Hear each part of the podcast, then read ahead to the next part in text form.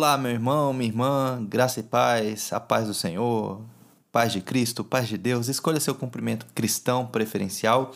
Hoje a gente vai fazer uma reflexão sobre um texto que está em Josué capítulo 3. Gostaria de convidar você para refletir conosco sobre esse texto. No verso 5 diz assim: Levantou-se, pois, Josué de madrugada e partiram de Sitim, ele e todos os filhos de Israel, e vieram até o Jordão e pousaram ali, antes que passassem. E sucedeu ao fim de três dias que os oficiais passaram pelo meio do arraial e ordenaram ao povo, dizendo: Quando virdes a arca da aliança do Senhor vosso Deus, e que os sacerdotes levitas a levam, partirei vós também do vosso lugar e a seguireis. Haja, contudo, entre vós e ela uma distância de dois mil côvados, e não vos chegueis a ela, para que saibais o caminho pelo qual haveis de ir, porquanto este caminho nunca passastes antes. Disse Josué também ao povo: Santificai-vos, porque amanhã fará o Senhor maravilha no meio de vós. Não sei qual é o momento da sua vida hoje, o que, que você está passando. Talvez você esteja começando o seu dia ocupado com muitas coisas, muitas atividades. Talvez o seu tempo você tenha investido ele em prol de melhorar a sua vida, seja na saúde, nas finanças, nos relacionamentos, na carreira. Mas independente desse momento de vida, eu tenho um convite para você, uma reflexão.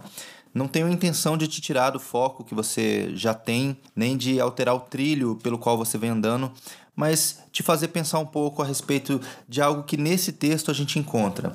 Nesse capítulo de Josué, é a preparação do povo para começar a conquista da Terra Prometida. Eles estavam diante do Rio Jordão, era o último grande obstáculo que eles tinham antes de entrar na Terra e começar a conquista da Terra Prometida que Deus havia prometido há muitos, muitos anos atrás. O povo tinha saído do Egito, ficou 40 anos no deserto peregrinando.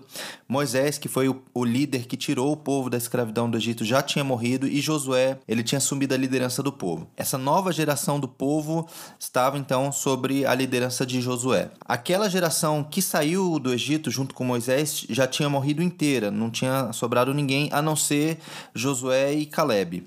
É nesse cenário que a gente tem esse texto que a gente leu. O povo precisava atravessar o rio. Imagina você então nesse cenário no lugar de Josué. Você tem que atravessar um povo muito numeroso, milhões de pessoas, através de um rio que era um rio grande, com uma correnteza forte e ainda na época da cheia. Não seria uma tarefa fácil, talvez humanamente impossível, mas Josué, ele já sabia que Deus ia fazer algo, que é o que a gente lê no versículo 5. Mas exatamente o que ia acontecer eles ainda não sabiam. A única coisa que eles sabiam é que Deus ia operar. E a ordem que foi dada pelos oficiais, que eram aquelas pessoas escolhidas dentre o povo, os principais né, de cada tribo, para liderar o povo, a ordem que foi dada foi a seguinte: fiquem de olho na arca. Fiquem de olho na arca, vejam o movimento da arca e fiquem a uma determinada distância para que vocês possam ver bem o movimento da arca. E tem um detalhe nesse texto que eu quero que você guarde, que diz assim: que aquele caminho era um caminho pelo qual o povo nunca havia passado antes. Bom, após essas instruções que Josué disse: santificai-vos, porque amanhã fará o Senhor maravilha no meio de vós. E foi exatamente isso que aconteceu. No dia seguinte, os sacerdotes começaram a carregar a arca, e logo que eles colocaram o pé na água, na margem do rio, não sei como, a Bíblia não menciona exatamente o que aconteceu, mas o curso do rio foi interrompido. E é algo difícil de imaginar porque o curso de um rio não pode ser interrompido. Você até pode construir uma barragem, você pode tentar desviar o curso do rio, mas interromper o fluxo de um rio, muito difícil, ainda mais um rio grande daquele na época da cheia. Bom, mas qual é o ensinamento que Deus tem para nós nessa passagem bíblica? O ensinamento que é o que eu quero que você pense agora é Deus está em movimento. Deus não está parado. A Arca da Aliança, ela simbolizava a presença de Deus, a direção de Deus. Quando o povo peregrinava pelo deserto, sempre que a arca se movimentava, era sinal de que o povo tinha que desarmar as suas tendas, as suas barracas e começar a caminhar novamente. Então Deus, sempre que queria fazer algum movimento, ele fazia através do movimento da arca. E isso só parou de acontecer, a arca só parou de se movimentar depois que a terra prometida ela foi conquistada. E aí o tabernáculo, que é onde a arca ficava, ele ficou estabelecido na cidade de Siló, que foi mais ou menos na época onde Samuel começa a ministrar. Depois disso, a arca foi roubada pelos filisteus numa guerra e foi recuperada logo em seguida. E aí veio a construção do Templo de Salomão, e foi só aí quando a arca estava dentro do templo da morada de Deus, dentro da terra prometida, é que ela parou definitivamente de se movimentar. Antes que isso acontecesse, a arca sempre ficou em movimento. Isso quer dizer para nós que Deus sempre esteve em movimento e Deus ainda está em movimento, porque se a gente trouxer essa passagem para os nossos dias, para o nosso contexto, falando do ponto de vista profético, a gente sabe que a terra prometida não foi conquistada ainda. O plano de Deus para a humanidade, para essa terra, para a criação, ainda não foi concluído. Deus ainda está em movimento. E o convite que eu faço para você agora é refletir: será que estamos vendo a arca se mover? Será que estamos atentos ao movimento da arca, ao movimento que Deus tem feito? Imagine o seguinte cenário: a linha de frente do povo eram aquelas pessoas que tinham uma visão privilegiada, que conseguiriam ver a arca se movendo. Pensa nessa passagem que a gente leu. A arca ia iniciar um movimento, as pessoas, todo o povo devia estar a uma certa distância, mais ou menos um quilômetro de distância dos sacerdotes que carregavam a arca. Assim que os sacerdotes começassem a se mover, essas pessoas que tinham essa visão privilegiada, que estavam mais à frente, elas deveriam iniciar um movimento e logo em seguida todo o restante do povo ia seguir essas pessoas. Porque imagina, né? Você numa multidão, no meio de 2 milhões de pessoas, 3 milhões de pessoas, a gente não sabe exatamente quantas pessoas tinham, mas era muita gente. Imagina você lá no meio. Você não conseguiria ver a arca se movendo, porque ela estava distante. Então você dependia que quem estava na primeira, na primeira fila, digamos assim, quem estava na frente, se movimentasse. E aí imagina se essas pessoas que tinham essa visão privilegiada do movimento da arca, se essas pessoas estivessem desatentas, dispersas, estivessem centradas em si mesmas, só preocupadas com aquilo que era importante para elas talvez elas não conseguiriam ver o movimento da arca. E o fato delas não verem o movimento da arca atrasaria todo aquele povo de seguir um determinado caminho. Então era muito importante que essas pessoas que estavam na linha de frente ficassem atentas ao movimento. Mas apesar desse privilégio de ter essa visão mais favorável do movimento da arca, essas pessoas tinham uma responsabilidade e era necessário que elas tivessem coragem também. Porque pensa só, nessa passagem específica, os sacerdotes que levavam a arca estavam cerca de um quilômetro de distância. Quando eles colocaram o pé no rio, eles estavam a um quilômetro de distância, só que o rio não parou, o curso dele não se interrompeu onde os sacerdotes estavam. Ele se interrompeu onde o povo ia passar. Então imagina você na linha de frente. Diante de você tem um rio que o curso dele foi interrompido. Vamos imaginar que a água estivesse passando por cima das pessoas. A gente não sabe exatamente o que foi, mas vamos imaginar isso. Você precisaria de muita fé, de muita confiança para passar por aquele caminho. Lembra que eu falei para vocês guardarem o detalhe de que aquele era um caminho pelo qual eles não haviam passado antes? É assim que Deus faz. A gente às vezes fica querendo colocar Deus numa caixa e achar que ele só pode agir de uma forma que a gente já viu, ou de uma forma que a gente aprendeu. Não. Deus se movimenta e ele age da forma como ele quer, de acordo com as circunstâncias, com o contexto, e Deus está sempre em movimento. A gente não pode ignorar o fato de que Deus conhece todas as coisas e sabe a melhor forma de fazer as coisas em cada situação. Essa geração que ia atravessar o Rio Jordão era uma geração que não tinha visto os milagres do Egito, as pragas, não tinha visto o Mar Vermelho se abrir. Então, para eles era algo novo, algo que eles nunca tinham visto. Imagina eles perguntando para os seus pais como é que foi esse negócio do Mar Vermelho se abrir. E até aquele momento, a fé que eles tinham em Deus, o conhecimento que eles tinham de Deus, era muito baseado no que os pais deles contavam, nas experiências de outra geração. Mas aquela era uma geração nova, e para uma geração nova, Deus age de formas novas também. O Deus é o mesmo, o que ele faz continua sendo maravilhoso, mas é de uma nova forma, e nós precisamos estar atentos para esse movimento. Não estou dizendo isso para afrontar as igrejas nem a tradição, mas o que eu quero encorajar aqui é que todos nós estejamos atentos a esses novos movimentos que Deus está fazendo. Porque se a gente não vê a arca se movendo, talvez a gente perca o movimento, a gente perca o privilégio de ver o Rio Jordão se abrindo. Deus está em movimento e a gente não pode querer colocar Deus dentro de uma caixa. Não tem nenhuma caixa que a gente possa querer colocar Deus, ele não cabe em caixa nenhuma. Vou te dar outro exemplo. Moisés, quando estava no deserto ainda liderando o povo, aquele povo que saiu do Egito. Em algum momento o povo teve sede. Ele perguntou para Deus: O que, que eu faço? Deus disse: Fere a rocha e vai sair dela água, e essa água vai matar a sede do povo.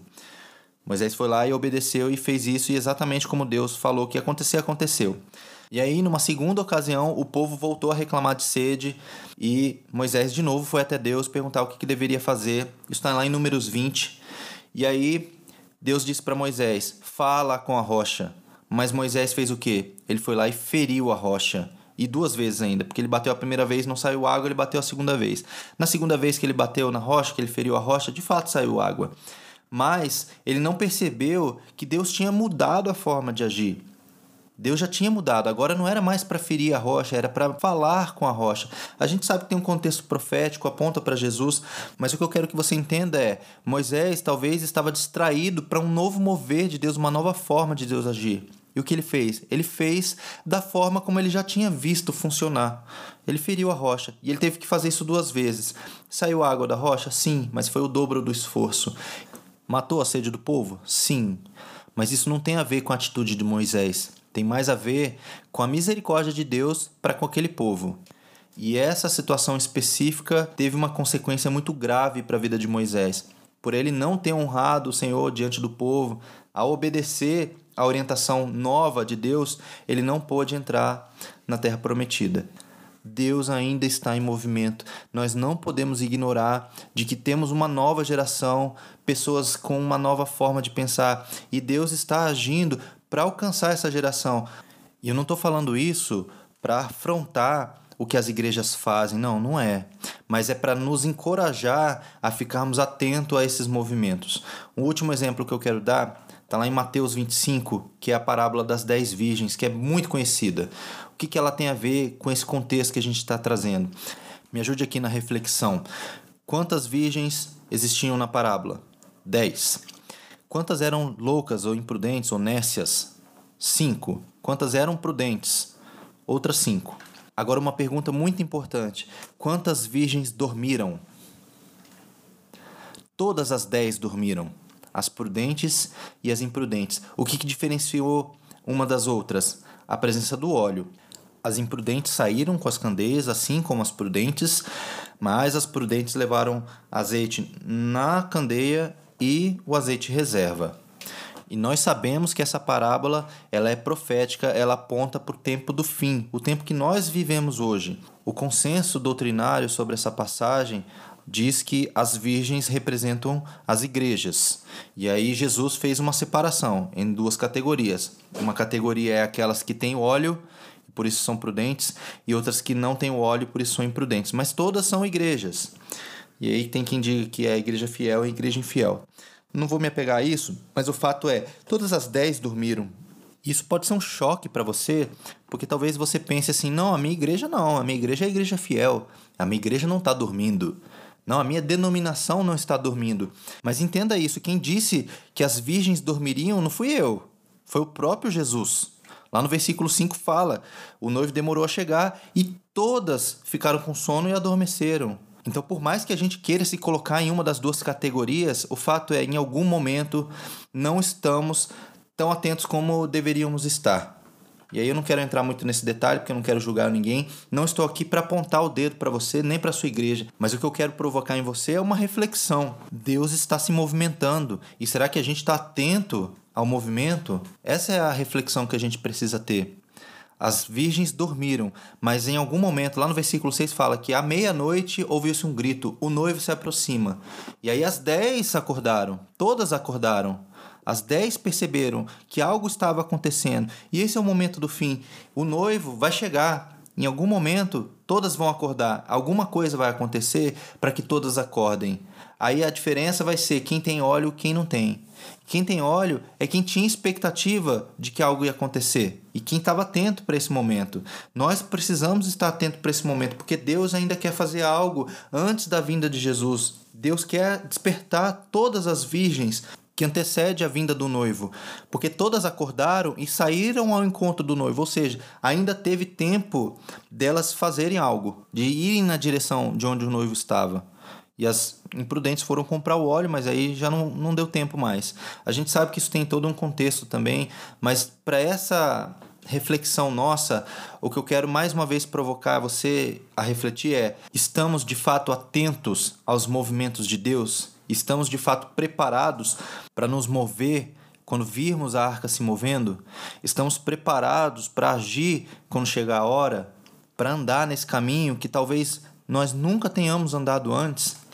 Para vencer um obstáculo que para nós pode parecer intransponível? Estamos atentos para ouvir o grito estarmos preparados para nos movimentar, para nos mover em direção ao noivo quando chegar a hora, é a reflexão que eu gostaria de trazer. Eu espero que Deus tenha falado ao seu coração através dessa meditação e que você possa então ficar mais atento, pedir a Deus, ao Espírito Santo, para abrir os seus olhos e os seus ouvidos espirituais, para que você não perca nada do que Deus quer fazer na sua vida e através da sua vida.